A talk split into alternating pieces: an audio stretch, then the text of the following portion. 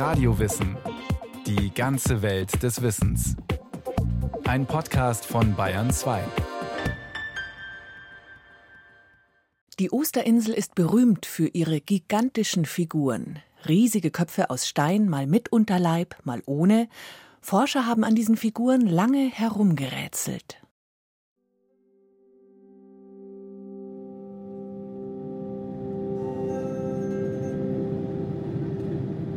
Zehntausend Meter über dem Meer.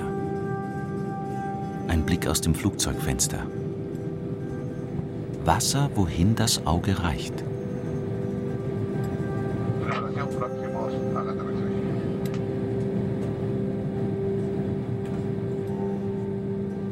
Mitten im Südpazifik ein Felsdreieck. Rötlich-schwarz glimmt das vulkanische Gestein. Frisches Gras überzieht das hügelige Eiland. Rapa Nui heißt die Osterinsel in der Sprache ihrer Einwohner. Oder Tepito o Tehenua, Nabel der Welt.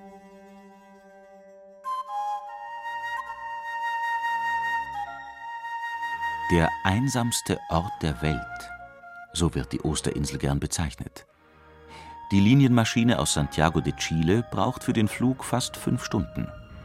Knapp 4000 Kilometer sind vom südamerikanischen Festland über das offene Meer zurückzulegen. Die nächsten Nachbarn der Osterinsel leben über 2000 Kilometer westlich auf den Pitcairn-Inseln. Als die Maschine zum Landen ansetzt, tauchen die Statuen aus Stein auf, die Moai. Riesige Köpfe mit Oberkörper und ohne Unterleib. Bis zu neun Meter hoch ragen die Statuen auf. Mehr als 600 sind über die ganze Insel verteilt. Der größte der Giganten wiegt an die 270 Tonnen. Die Moai versetzen die Welt in Verblüffung, seit Jakob van Roggeveen 1722 das Eiland entdeckte. Der niederländische Kapitän war im Auftrag der Westindischen Handelsgesellschaft mit drei großen Segelschiffen unterwegs, als er am Ostersonntag des 5. April eine Insel sichtete. Er nannte sie nach dem Tag ihrer Entdeckung die Osterinsel. Roggeveen notierte in sein Logbuch, dass die Insulaner vor bemerkenswert hohen, von ihnen errichteten Bildsäulen Feuer anzünden und diese auf Knien anbeten.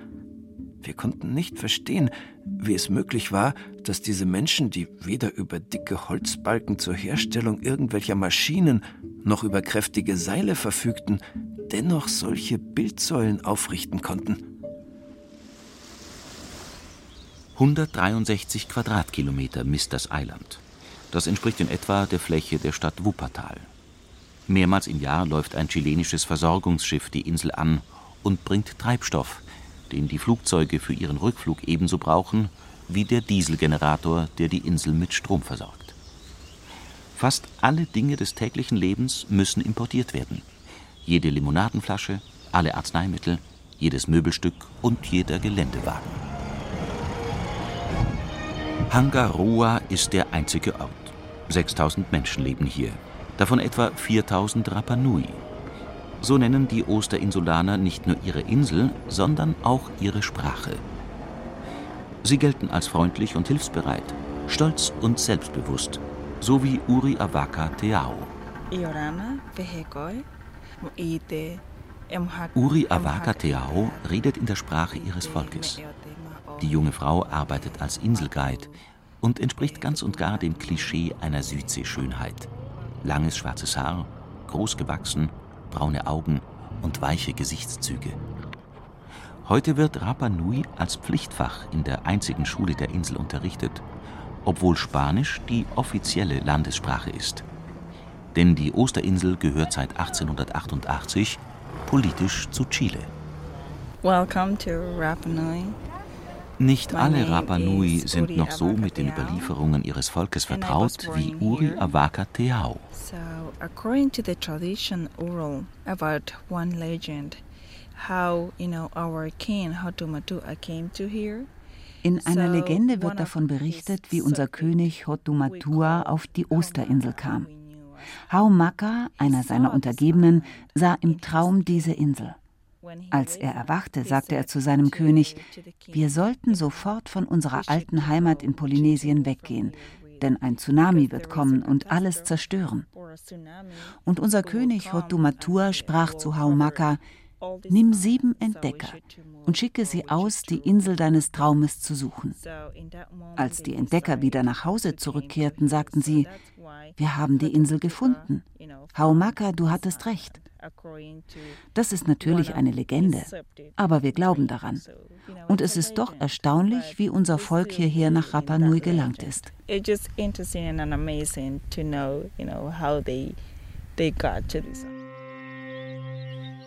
Die Osterinsel wurde von der polynesischen Inselwelt aus besiedelt, also vom Westen her. Der Zeitpunkt ist umstritten, vermutlich im 8. Jahrhundert. Obwohl man damals in Polynesien weder Kompass noch Schriftsprache oder Metallwerkzeuge kannte, waren die Inselbewohner Meister der Navigation und der Seefahrt mit ihren Kanus. In dem riesigen Ozeandreieck zwischen Hawaii, Neuseeland und der Osterinsel hatten sich die Polynesier auf jedem bewohnbaren Fleckchen Land niedergelassen. Genau das erzähle die Legende von den sieben Entdeckern, die König Hotumatua einst aussandte. Als im 20. Jahrhundert die Wissenschaftler mit ihrem westlichen Denken zu uns kamen, hieß es, wir brauchen Beweise für eure Legenden. Christian Moreno Baccarati ist Rapanui der erste und bislang einzige Historiker der Osterinsel. Für die Osterinsulaner war es sehr schwierig, sich in diese Forschungslogik hineinzudenken. Die meisten Rapa Nui sind sehr stolz auf ihre Legenden. Sie wurden von Generation zu Generation mündlich weitergegeben. Man kann durch die Erzählungen lernen, was für die Rapa Nui wichtig war. Sie geben eher Auskunft über die Kultur und das Thema der Legende als über gesicherte Fakten than about the fact or about the subject of the legend. Heute kann als bewiesen gelten, sagt Historiker Paccarati, dass die Besiedlung der Osterinsel sorgfältig geplant war. Das zeigt auch die Ausbreitung vieler Nutzpflanzen und Tierarten, von Bananen, Schweinen bis zu Hunden und Hühnern. Die Siedler nahmen aus ihrer polynesischen Heimat jene Produkte mit, die ihnen für das Überleben in der neuen Kolonie unentbehrlich erschienen, bestätigt auch Archäologe Claudio Cristino Ferrando. Man muss sich das einmal vor Augen führen. Eine kleine Gruppe von Menschen war in der Lage, auf dieser Insel eine großartige Kultur zu entwickeln. Mitten im Pazifik, im Nichts, wie manche Leute sagen. 2000 Seemeilen in jede Richtung, nur Meer, total isoliert von der Außenwelt. Schon allein das ist aus intellektueller und theoretischer Sicht faszinierend genug. Claudio Cristino Ferrando hat mit seinen Forschungen dazu beigetragen, so manches Rätsel der Osterinsel zu lösen. Zum Beispiel, dass die Statuen von der Küste aus das Gebiet der jeweiligen Sippe landeinwärts überblicken. Kein einziger Moai, der entweder alleine steht oder in einer Gruppe mit bis zu 15 Statuen, schaut auf den Pazifik hinaus. Jeder dieser Steinkolosse besteht zur Hälfte aus einem Oberkörper und zur anderen Hälfte aus einem Gesicht mit tiefen Augenhöhlen, schmalem Mund, gewölbter Stirnpartie und spitzer Nase. Und alle haben einen sehr ähnlichen Gesichtsausdruck.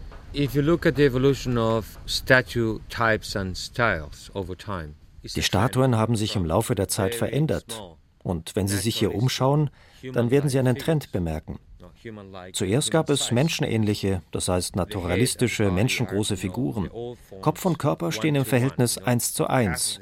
Das heißt, der Kopf ist jeweils so groß wie der Körper.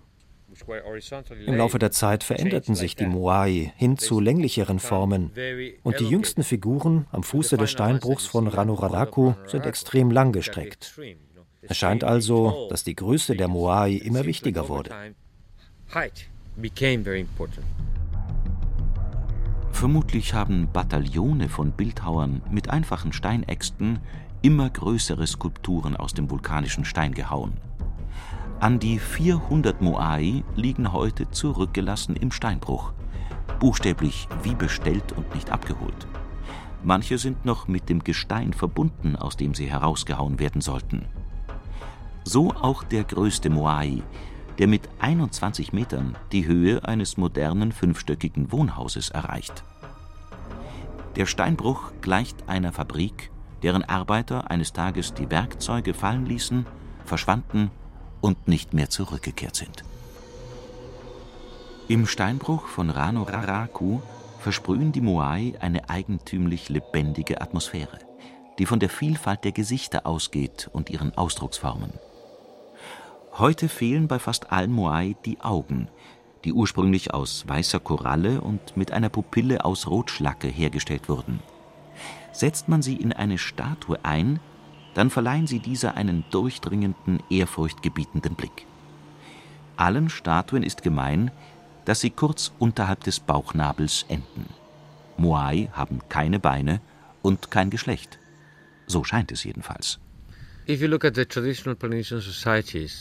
In den traditionellen polynesischen Gesellschaften wird der Status oder die gesellschaftliche Stellung in männlicher Linie vererbt, also vom Erstgeborenen auf den Erstgeborenen und so weiter.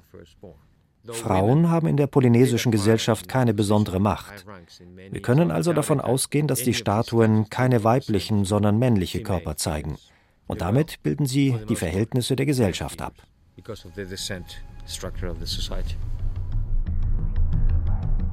Für jede Sippe waren die Moai einst das Heiligtum ihrer Dörfer.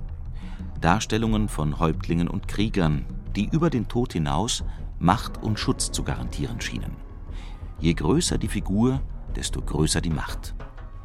Die Konkurrenz unter den Familien ging so weit, dass sie damit begannen, den Figuren nachträglich tonnenschweren Kopfschmuck auf ihre Häupter zu setzen.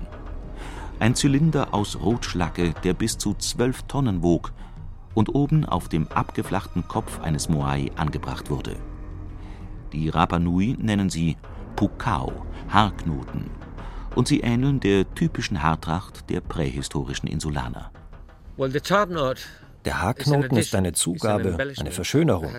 Er hat auch etwas zu tun mit Status und Prestige. Nicht alle Statuen tragen einen Pukao. In Polynesien glaubt man an die Existenz einer übernatürlichen Kraft, Mana genannt. Und diese Kraft konzentriert sich im wichtigsten Teil des Körpers, also im Kopf. Und wer eine wichtige Person ist, der hat Mana im Kopf. Wie die Osterinsulaner die durchschnittlich sieben Meter hohen Moai transportieren konnten, blieb lange Zeit im Dunkeln. Cristino Ferrando hat es in einem Experiment herausgefunden. Sie bauten richtige Straßen. Wir fanden fantastische Straßen entlang der Landschaftslinien. Und jeder Ingenieur wird Ihnen bestätigen, dass Straßenbau außergewöhnliches Wissen voraussetzt. Die Rapa Nui wussten genau, was sie taten. Die Statuen sind nicht in Kontakt mit dem Boden gekommen. Die Rapa Nui banden die Statuen auf Holzschlitten, mit dem Gesicht nach unten, den Kopf voran und zogen sie dann die vorbereitete Straße hinunter. Heute sind diese Straßen nicht mehr zu erkennen, aber mit Hilfe von Luftbildern und Laserstrahlen ließen sie sich nachweisen und die Osterinsel konnte genauestens kartografiert werden. Als ersten Wissenschaftler gelang es dem norwegischen Archäologen Thor Heyerdahl Mitte der 1950er Jahre, mit einer Gruppe von Rapa Nui einen Moai mit rollenden Baumstämmen fortzubewegen. Dabei fiel Heyerdahl auf, dass in der Nähe der Moai jede Menge Geröll zu finden war. Der Norweger konnte zeigen, dass die Figuren liegend transportiert und vor Ort durch übereinander gelegte Steine Zentimeter für Zentimeter aufgerichtet wurden.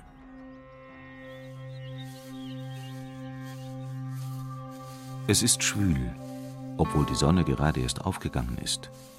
Das Präriegras raschelt unter den Schritten. Mit ihrer subtropischen Lage hat die Osterinsel ein mildes Klima. Es gibt nur wenig Süßwasser, zwei Vulkanseen, kein einziger Bach fließt hier. In dem porösen Vulkanboden der Insel versickert schnell jeder Niederschlag. Menschenleer erstrecken sich die sanften Hügel. Die größte Erhebung misst gerade einmal 507 Meter. Fast baum- und strauchlos präsentiert sich das Eiland am Ende der Welt. Eh. Die starken Winde trügen alles an Mineralien fort. Bodenerosion. Und die Sonne scheint zwölf Stunden täglich, erklärt Jorge Alejandro Edmunds. Der Biologe arbeitet für die chilenische Forstbehörde. Mit seinen roten Wuschelhaaren und dem Dreitagebart sieht er aus wie ein Ire.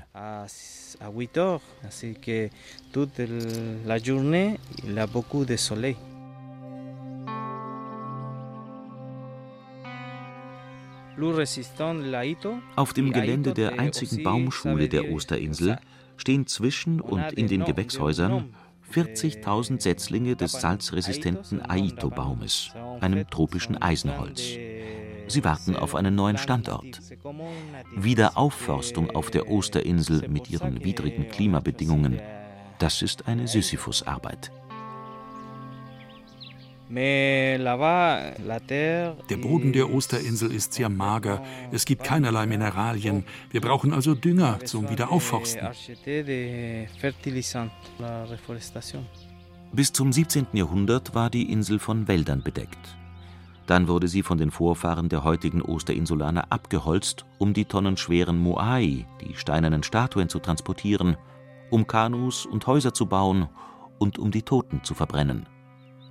Als im 18. Jahrhundert die Insel von den Europäern entdeckt wurde, war das Eiland baumlos, erzählt Uri Awaka Teaho. Meine Vorfahren waren davon besessen, diese Statuen zu bauen.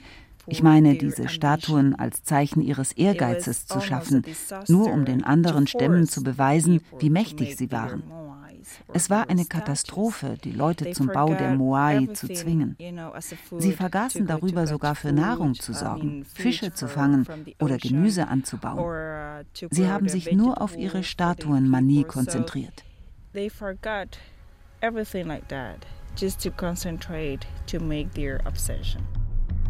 Von einem Ökozid spricht der US-Geograf Jared Diamond in seinem Bestseller Kollaps, warum Gesellschaften überleben oder untergehen. Und so hat sich für Diamond der Untergang auf der Osterinsel abgespielt. Easter Island is one of the clearest and simplest examples of a society that destroyed itself. Um 1600, so Diamond, sei vermutlich der letzte Baum gefällt worden. Von da ab fehlte nicht nur der wichtigste Rohstoff, um die Steinriesen aus dem Steinbruch zu rollen, es gab kein Feuerholz mehr und keinen Werkstoff für die Kanus, um auf das Meer zum Fischen zu fahren. Die küstennahen Gebiete wurden schnell überfischt und die Vögel ausgerottet. Durch den Kahlschlag war der Ackerboden dem Regen und den kräftigen Passatwinden schutzlos ausgesetzt. Was folgte, war zunehmende Bodenerosion und Nahrungsmittelknappheit. Um die wenigen Ressourcen wurden Kriege geführt. Am Ende aßen die Insulaner Menschenfleisch. Das Fiasko auf der Osterinsel gilt dem Pulitzerpreisträger als Sinnbild für die weltweit voranschreitende Zerstörung unserer natürlichen Lebensgrundlagen. Heute gibt es wieder einige Waldgebiete, die überwiegend aus Eukalyptusbäumen bestehen. Die ersten wurden um 1900 gepflanzt und dann später in den 1970er Jahren. Die Theorie eines ökologischen Zusammenbruchs sei nicht neu, erklärt Claudio Cristino Ferrando und gehe auf die Anfänge der Umweltbewegung in den 1970er und 80er Jahren zurück. Der chilenische Archäologe führt die Tatsache, dass sich das Inselvolk im 17. Jahrhundert nahezu vernichtet hat, auf zwei Ursachen zurück. Da ist zum einen der demografische Faktor, wie er auch von anderen Wissenschaftlern häufig genannt wird. Certainly, you know, a big population growing very fast. Sicherlich braucht eine schnell wachsende Bevölkerung mehr Nahrung, verursacht mehr Kosten und die Veränderungen in der Umwelt sind ein Teil des Problems. Aber das ist nur eine Erklärung für die katastrophale Abholzung. Eine andere Ursache war seiner Meinung nach der tiefsitzende Glaube. And you have the impression that uh, this kind of uh, theocratic society man hat den Eindruck, dass diese theokratische Gesellschaft, die von ihren Göttern und Ahnen bestimmt wurde, nur diesen Weg gehen konnte, also ihre Mitglieder zu zwingen, diese Monumente zu bauen. Immer größere und größere. Die Ahnenverehrung war auch eine Form von sozialer Kontrolle. Man hat den Eindruck, als ob es keine Alternative gegeben hätte. So you have the impression that there was no other alternative. Heute finden sich in dem einzigen Ort der Insel nur wenige Spuren der alten polynesischen Kultur. Das Bild bestimmen die zahllosen Lokale, auf deren Terrassen Urlauber sitzen und die Zeit zwischen den organisierten Ausflügen verbringen. Der Flugplatz wurde mit US-amerikanischen Geldern ausgebaut und diente einst den Space Shuttles als Notlandebahn. Die Häuser der Rapa Nui stehen am Ortsrand, schlicht gemauert oder aus einfachen Materialien zusammengenagelt. Uri Awaka Teao für die Zukunft wünsche ich mir, unseren Kindern zu lehren, wie man unsere Kultur am Leben erhält. Wenn man an einem Ort wie diesem aufwächst und wenn du noch jung bist, dann willst du nur weg. Du musst weggehen, damit du dein Zuhause schätzen lernst. Und dann willst du wieder zurückkommen. Es ist unsere Pflicht, diese Insel lebendig zu halten und die Stätten unserer Vorfahren, alle diese archäologischen Plätze so zu lassen, wie unsere Ahnen sie hinterlassen haben.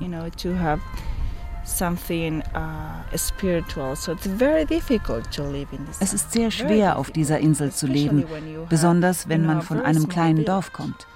Und wir sind eine sehr kleine Gemeinschaft und weit also entfernt von der übrigen Welt.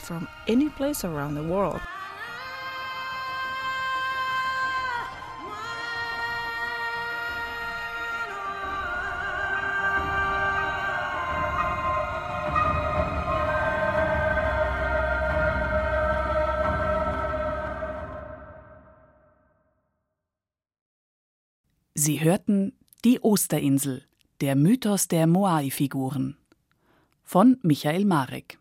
Regie führte Eva Demmelhuber, in der Technik war Christiane Schmidbauer. Es sprachen Johannes Hitzelberger, Burkhard Dabinus, Rahel Comtes, Carsten Fabian und Peter Lersch. Redaktion hatte Nicole Ruchlack. Eine Sendung von Radio Wissen.